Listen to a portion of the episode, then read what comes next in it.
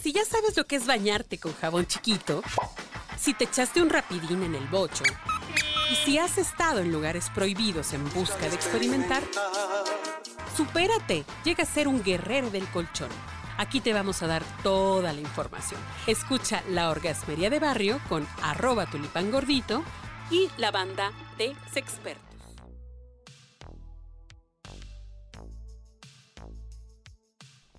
Queridísima banda orgasmera, estamos de nueva cuenta aquí en su podcast de cabecera, podcast al servicio de la comunidad, La Orgasmería de Barrio, que siempre causa un impacto, ¿no? O sea, ese nombre pues trae jocosidad.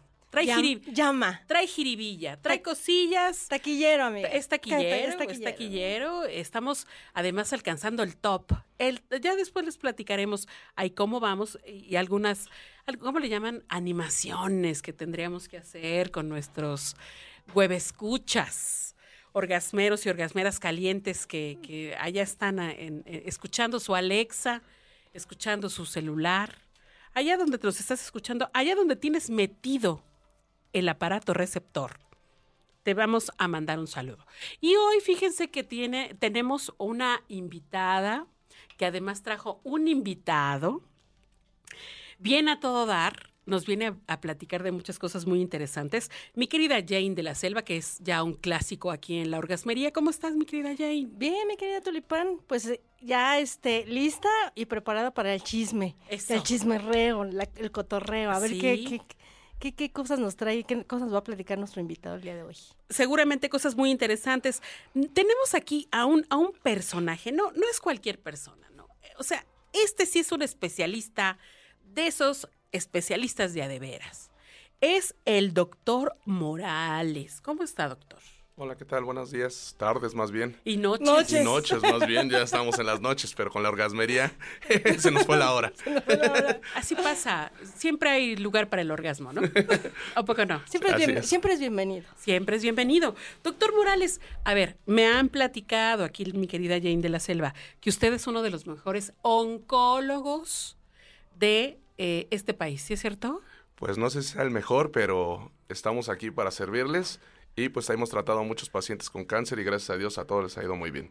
Excelente. Ah, On- para oncólogo quirúrgico, mi querida. oncólogo Sí, quirúrgico. Para aquellos que nomás fueron al CONALEP como yo, oncólogo significa aquel, aquel especialista que trata todos los cánceres, ¿verdad? Así es, eh, tratamos todo el tipo de cáncer, pero nosotros nos dedicamos a operarlo. A operarlo, o sea, Así es. Ya, o sea, ya cuando de plano ya no hay ninguna otra alternativa, No, ninguna más otra bien opción. cuando hay una opción verdadera para poder quitar el cáncer es cuando nosotros entramos. Cuando ya no se puede quitar el cáncer es cuando entran los oncólogos médicos, que son los que dan quimioterapia. Ajá. Eh, pero nosotros siempre cuando se puede quitar, entramos nosotros a operarlo cuando es resecable, cuando se puede quitar. Híjole, ¿qué acaba usted de decir, eh? O sea, significa que si te, si te mandan a quimio y radio... Ya valió. ¿Ya valió? ¿Ya valiste? Eh, no, en, no en todos los casos, porque a veces se manda quimio radio a los pacientes para tratar de reducir el tumor y después en un segundo tiempo nosotros poder entrar a operar. Pero casi siempre o en la gran mayoría de los pacientes, cuando ya hay actividad en otro órgano, ¿sí? diferente, por ejemplo, en el cáncer de mama y se les va a los pulmones, pues desgraciadamente los pacientes ya nada más tendrían la oportunidad para recibir la quimioterapia y ahí ya está irresecable, no se puede operar y la expectativa de vida es muy poca para los pacientes. Ok. Oiga, usted seguramente eh, trabaja en algunas instituciones públicas de salud porque es usted muy, muy, eh, muy caballero, muy loable, siempre tratando de ayudar a las personas, pero también tiene su consultorio privado, ¿no? ¿Dónde Sí, lo encontramos? consultorio privado lo tenemos ahí en el Hospital Ángeles Universidad, en el consultorio 5052. Ahí estamos todos los días para quien se le ofrezca. Estamos a sus órdenes de todos ustedes. Súper. Doctor Morales, también lo encontramos en Instagram como dr.moralesonco. Esa es su red social principal. Esa es nuestra red social principal. Ok, Así es. pues ya saben, si quieren este, contactarlo. Oiga, eh, para, para fines prácticos de aquí de la orgasmería, ¿no? O sea, la cosa sexosa, la cosa que nos interesa, a mí sí me gustaría saber cuál ha sido el cáncer relacionado con pene, vagina, testículo, mama, vaya, todos aquellos este, espacios recovecos que producen el placer. El más raro que usted haya visto. No, pues raro. casi son todos. O sea, hemos entrado a operar pene, tenemos que entrar y quitar el pene, a veces la vulva, el clítoris, que es las zonas de donde dan placer a la mujer, que es el clítoris. Ayer operamos un cáncer de vulva y tuvimos que hacer la resección completa para poderle quitar el cáncer a la mujer. Pero al final reconstruimos, dejamos la vagina, ya no se queda el clítoris, se queda nada más el, el canal vaginal, el recto y la uretra por donde hacen, este, por donde orina la mujer.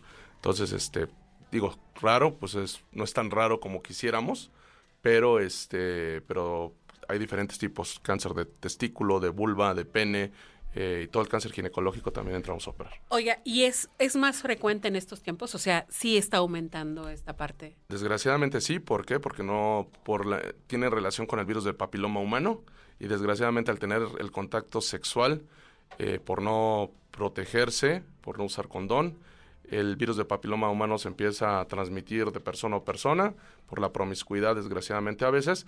Y Pinches calientes, ¿ya escucharon? sí. Sí, exactamente.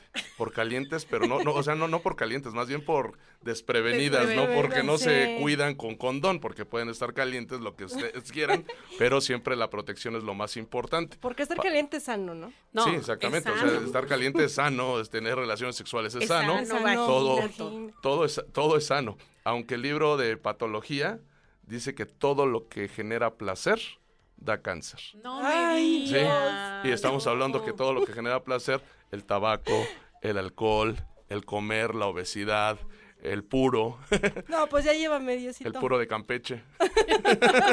Sí, to- todo lo que genera placer da cáncer, ¿sí? Entonces, este, el tener relaciones sexuales, pero todo en exceso o, con o no tener protección. ¿Sí? ¿La chaqueta también da cáncer? No, es así. Esa sí es segura, esa sí segura. Ah, bueno. Esa sí la pueden seguir usando. Ah, súper. Oiga, muy bien. Entonces, me interesa lo del cáncer de pene para empezar. ¿No? Este, Tú querías decir algo antes, perdóname, amiga. Pues nada más quería, quería comentar, este, quería Tulipán, que estamos en febrero y es el mes de la salud del hombre. Y en todas las instituciones públicas de salud se supone que se hacen actividades Así es. para que aquellos hombres que generalmente son más descuidados, ¿no? No tienen la cultura de la prevención, no tienen ese, no tienen ese afán de irse a, si se sintieron una bolita o algo, o su compadre se la sintió, esa bolita, ¿no? Ir a revisarse. Y es que fíjate que platicábamos un, algo muy curioso hace ratito, que este, los hombres van porque, porque ya no se les para, porque ya no pueden tener relaciones. O sea, ese es su, ese ese es su motor. Ese es su motor. Esa es la única forma, yo creo que a lo mejor iría el hombre a revisión. A revisar. Porque por impotencia sexual a lo mejor, pero no por prevenir un tipo de cáncer de testículo, de pene, de pulmón, de nada. O sea, desgraciadamente no hay la cultura de la prevención de, de nada en cuanto a la salud. Seguimos sin hacer ejercicio, chupamos, bebemos, todas las cosas que nos encantan hacer y nunca prevenimos como para no infartarnos. Ya no hablemos de cáncer nada más, sino para no infartarnos, Oiga, para pero- no tener diabetes, etcétera. Estoy de acuerdo. Nada más, dígame una cosa, ¿el cáncer de pene sí avisa? O sea, ¿sí hay alguna manera de prevenirlo antes? O Sí, sea, claro, o sea, sí avisa cuando tienen alguna ulcerita por virus de papiloma humano, que se vea alguna lesión, este, como una úlcera, alguna, este, pues todas las lesiones, verruguitas, cual- todas las lesiones que tengamos en nuestros aparatos reproductores, ya sea femenino, masculino, lo que tenga cada quien, sí, si ve una verruga, una lesión ulcerosa, eso ya son indicativos de que puede haber al- cualquier, este, cualquier lesión pre, pre- precursora de cáncer. Precursora Sí. de cáncer. Ok, me gustaría que abundara más en el tema del, del pene, del cáncer de pene y de cómo, cómo se puede detectar, porque a lo mejor tendríamos que pensar en si ya tuviste una relación sin protección, hay que checar si efectivamente tienes o no tienes papiloma, que probablemente en un momento dado te va a desatar el cáncer. Pero eso me lo va a decir en el siguiente episodio, ¿eh? Para que se queden así, agarrados del pene, Picados. picados, picados. Ahora sí que, sí, exactamente picados. Nos vemos en la siguiente emisión. Este audio está hecho en Output Podcast.